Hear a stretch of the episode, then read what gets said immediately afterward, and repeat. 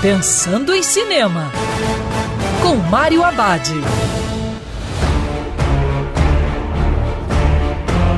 Olá, meu cinef, tudo bem? Já no circuito terror, Drácula, a última viagem do Demeter. A história é baseada no capítulo 7 do livro Drácula de Bram Stoker.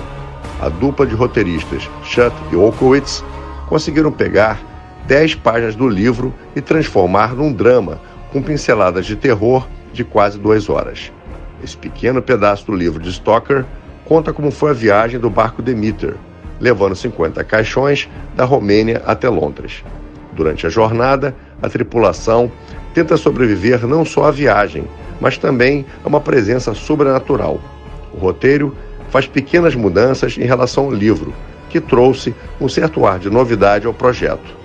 Como a trama acontece no barco, um espaço bem restrito, o projeto acaba criando uma claustrofobia que sustenta o suspense, aumentando a tensão e o sentimento de desgraça iminente no espectador. O filme usa com habilidade a velha fórmula do gato e rato, semelhante a filmes como Alien, de 1979. E lembrando que cinema é para ser visto dentro do cinema.